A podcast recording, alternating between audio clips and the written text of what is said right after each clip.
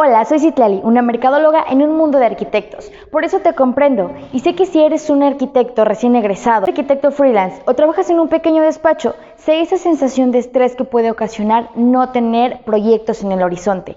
Por eso a partir de hoy te voy a compartir estrategias de mercadotecnia para que nunca te falte trabajo. El día de hoy te voy a compartir tres tips sencillos y rápidos para que pongas en marcha a partir de mañana. Número 1. Invierte en fotografía.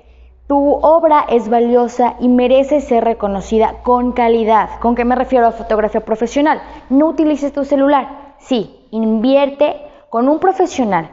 ¿Por qué? Posteriormente vas a utilizar estas fotografías para tu portafolio, para tu catálogo y podrás así mostrárselo a tu cliente potencial. Publica tus fotografías profesionales, da a conocer tu obra. Por lo que esto me lleva al tip número 2